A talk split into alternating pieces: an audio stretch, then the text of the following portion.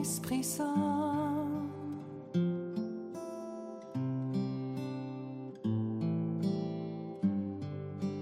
Viens,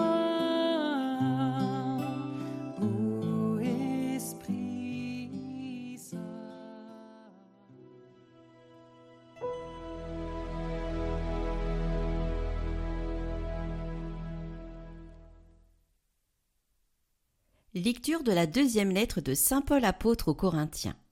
Frères, en tant que coopérateurs de Dieu, nous vous exhortons encore à ne pas laisser sans effet la grâce reçue de lui. Car il dit dans l'Écriture Au moment favorable je t'ai exaucé, au jour du salut je t'ai secouru. Le voici maintenant le moment favorable, le voici maintenant le jour du salut. Pour que notre ministère ne soit pas exposé à la critique, nous veillons à ne choquer personne en rien. Au contraire, en tout, nous nous recommandons nous-mêmes comme des ministres de Dieu, par beaucoup d'endurance, dans les détresses, les difficultés, les angoisses, les coups, la prison, les émeutes, les fatigues, le manque de sommeil et de nourriture, par la chasteté, la connaissance, la patience et la bonté, la sainteté de l'esprit et la sincérité de l'amour, par une parole de vérité, par une puissance qui vient de Dieu. Nous nous présentons avec les armes de la justice pour l'attaque et la défense, dans la gloire et le mépris, dans la mauvaise et la bonne réputation. On nous traite d'imposteurs, et nous disons la vérité. On nous prend pour des inconnus et nous sommes très connus. On nous croit mourants et nous sommes bien vivants. On nous punit et nous ne sommes pas mis à mort. On nous croit tristes et nous sommes toujours heureux.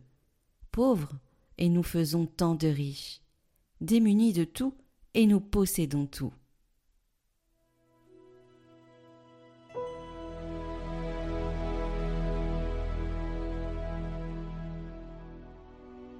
Le Seigneur a fait connaître son salut. Chantez au Seigneur un chant nouveau, car il a fait des merveilles. Par son bras très saint, par sa main puissante, il s'est assuré la victoire. Le Seigneur a fait connaître sa victoire et révélé sa justice aux nations. Il s'est rappelé sa fidélité, son amour, en faveur de la maison d'Israël. La terre tout entière a vu la victoire de notre Dieu. Acclamez le Seigneur terre entière, sonnez, chantez, jouez.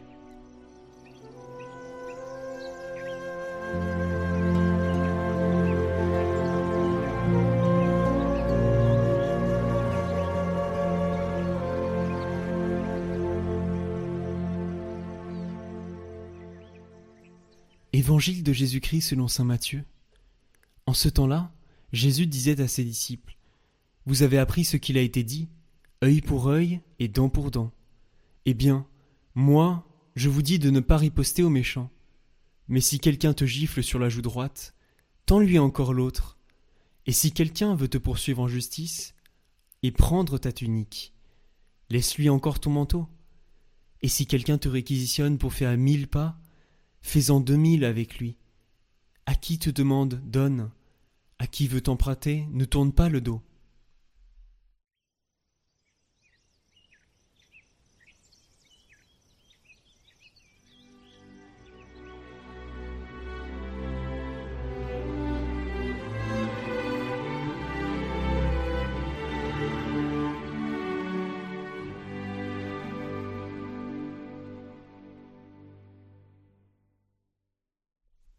Commentaire de Saint Césaire.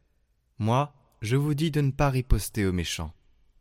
Si quelqu'un observe toute la loi, mais s'il est en faute sur un seul point, le voilà en infraction par rapport à l'ensemble de la loi.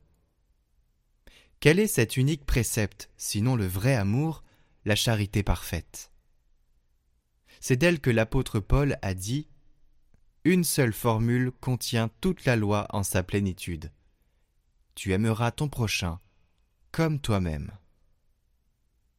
Car la vraie charité est patiente dans l'adversité et modérée dans la prospérité. Elle est forte dans les souffrances, pénible, joyeuse dans les bonnes œuvres. parfaitement en sûreté dans la tentation. La vraie charité est très douce entre vrais frères, très patiente parmi les faux. Elle est innocente au milieu des embûches. Elle gémit au milieu des malfaisances.